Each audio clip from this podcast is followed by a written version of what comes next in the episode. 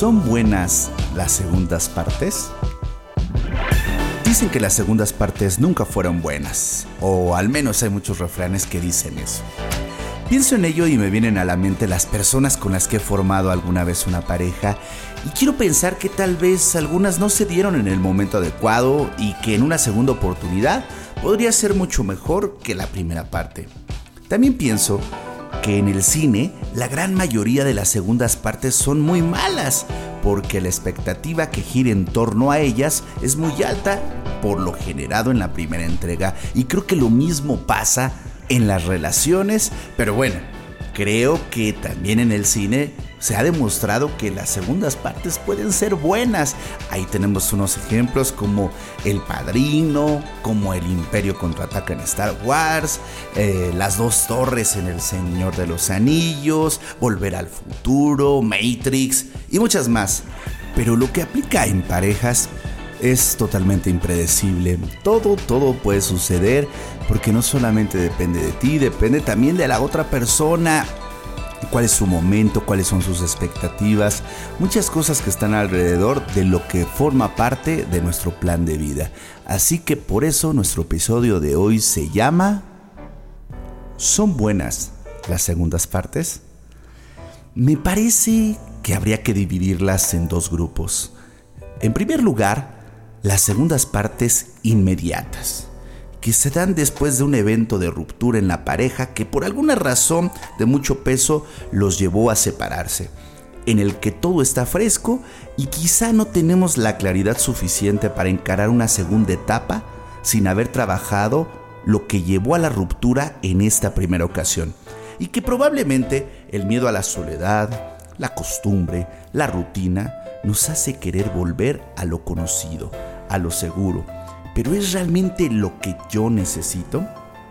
¿Es lo mejor para mí? ¿O existen razones que se convierten en pretextos para no encarar situaciones en donde debo de hacerme responsable? Sin duda, no es fácil decidir esto cuando queremos volver con alguien, pero más allá de ello, lo más importante es saber con qué actitud vamos a regresar. ¿Estoy en la disposición de dar mi 100% o voy a cargar con rencores. Pero también tiene su lado bueno, y es que probablemente sigue existiendo mucho amor, pero a veces nos precipitamos en algunas decisiones y si se trabaja en lo que causa conflicto, probablemente puede existir éxito en esta nueva etapa. Y la otra opción que se me viene a la mente es cuando ya pasó un tiempo considerable, meses, probablemente años, en que se nos presenta el tener esta segunda etapa con alguien y esta también podría ser engañosa, porque nuestro cerebro tiende a bloquear todo lo que nos afecta, lo que nos hace daño, lo que podría eh, ponernos en una situación vulnerable. Y en ello nos va a ocultar estas cosas que nos llevaron a terminar esta relación. Y tal vez vamos a recordar solamente lo bueno y querer volver por esta nostalgia, porque quizá no nos fue tan bien con otras personas en las relaciones que siguieron a esta, a esta relación y queremos regresar donde no nos fue tan mal. Y aquí también tiene su lado bueno, en donde probablemente al estar alejados ambos pudieron valorar lo que se entregaban, lo que era la otra persona, el reconocer lo que no se dieron, los errores cometidos y quizá los trabajaron en otras relaciones, en otras experiencias, tuvieron otros maestros de vida y ahora verdaderamente están listos para hacer un nuevo viaje. Sin duda, todos en algún momento pues nos cruza por la cabeza el regresar con alguien, pero sea la opción de cuando regresaste de manera inmediata o pasó algún tiempo considerable, creo que en ambos casos hay que tomar en cuenta algunas cosas para saber si estamos tomando la mejor opción, ya sea el volver o cerrar para siempre con esa persona. Estas son las cosas que se me vienen a la mente de primera mano. Esa persona ya formó parte de nuestra vida y tiene un lugar especial. La cuestión es preguntarse si vale la pena sacarla de ese lugar y nuevamente darle un papel protagónico en nuestras vidas. Otra cosa es que las personas evolucionan y mejoran o empeoran cosas con el paso del tiempo, y aunque las esencias son las mismas, pues habrá que estar dispuestos a reconocerse con esta persona que probablemente el tiempo modificado. También es importante tener conciencia de que debemos de ir ligeros a este nuevo viaje. Si vamos a retomar una relación, lo mejor sería iniciar el viaje pues sin fantasmas, sin rencores, sabiendo con quién queremos regresar y cargar con este peso no va a ayudar en nada. Iniciar este viaje con el perdón trabajado. De nada sirve mucha voluntad si no estamos dispuestos a avanzar a generar una nueva etapa en donde aún tenemos temas sin resolver o sin perdonar. Y puede ser con esta persona con la que quieres regresar o probablemente con los fantasmas de otras personas que quizá no se han comprometido a estas relaciones y cuando quieres regresar con la nueva persona, le hacemos estas atribuciones, pero son personas distintas. La palabra fundamental en este proceso se llama cambio.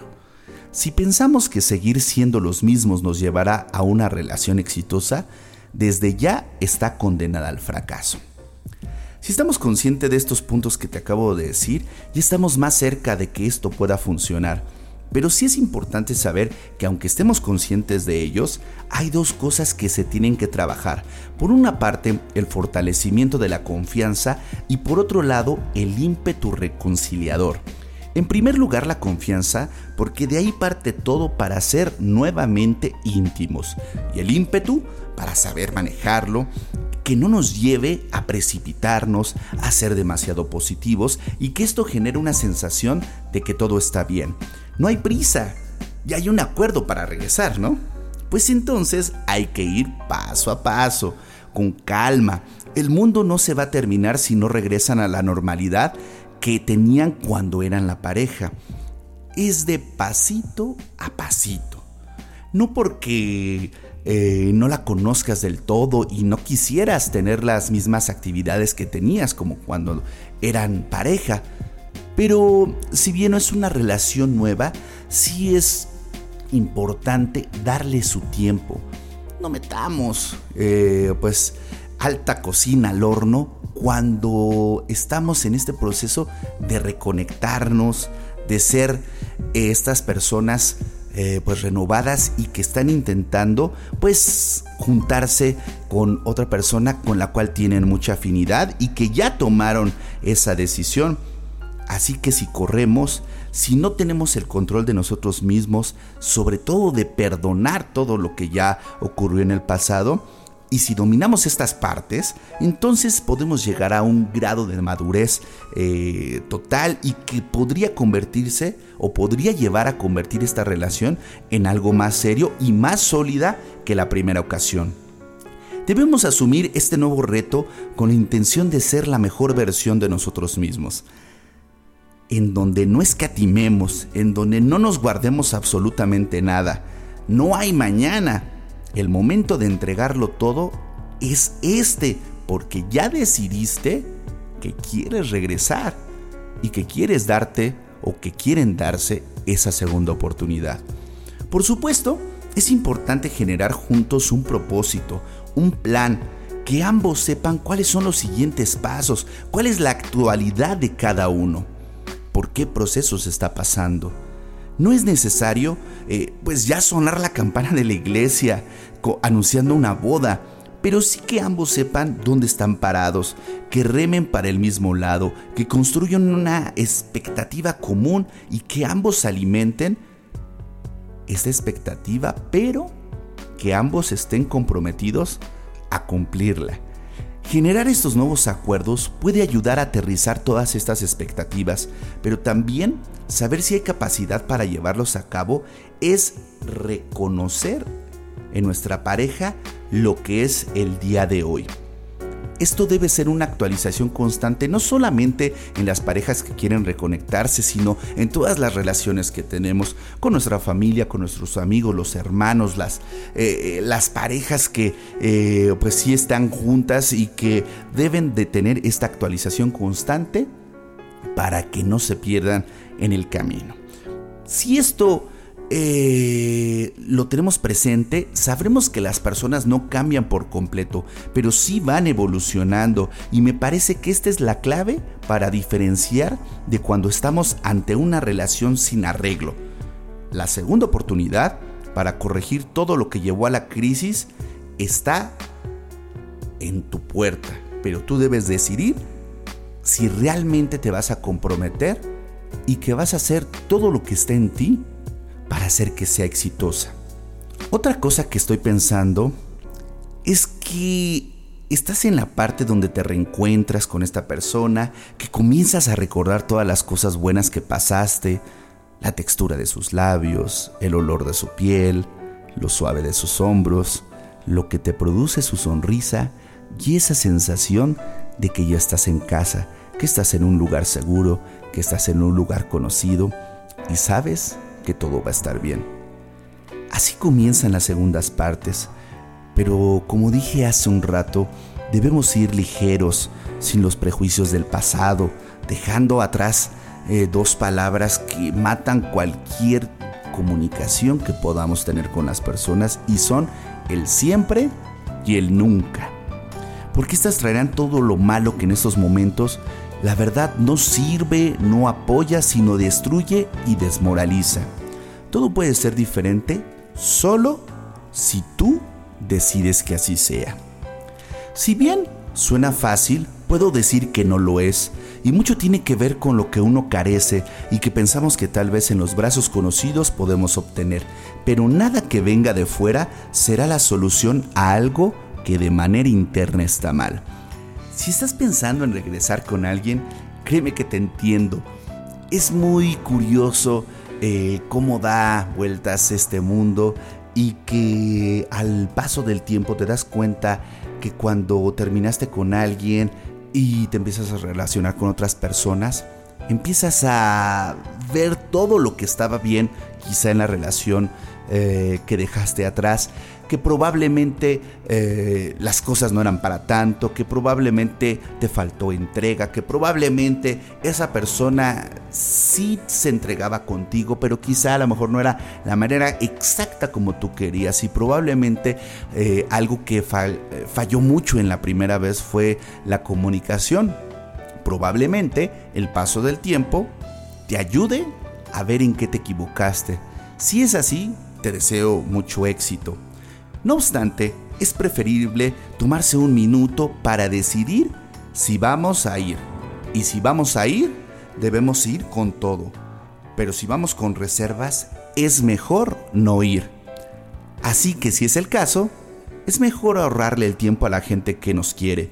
Pero si ya decidiste que vas a ir, ve con todo. No te digo que te tires como gorda en tobogán, pero la realidad es de que de nada sirve el guardarse las cosas.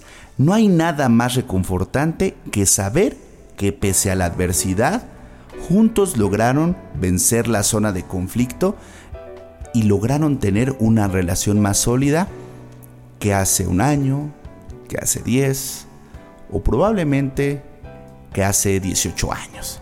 Si has tomado esta decisión o si han tomado esta decisión, les deseo, les deseo en verdad lo mejor hagan que la segunda parte sea mejor que la primera.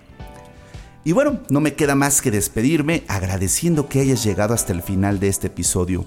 Te recuerdo seguirme en mis redes sociales como arroba Sergio Miranda y también te recuerdo que me escuches de lunes a viernes a las 10 de la mañana en ADR Networks. Te deseo una gran semana y nos escuchamos el próximo lunes. Adiós.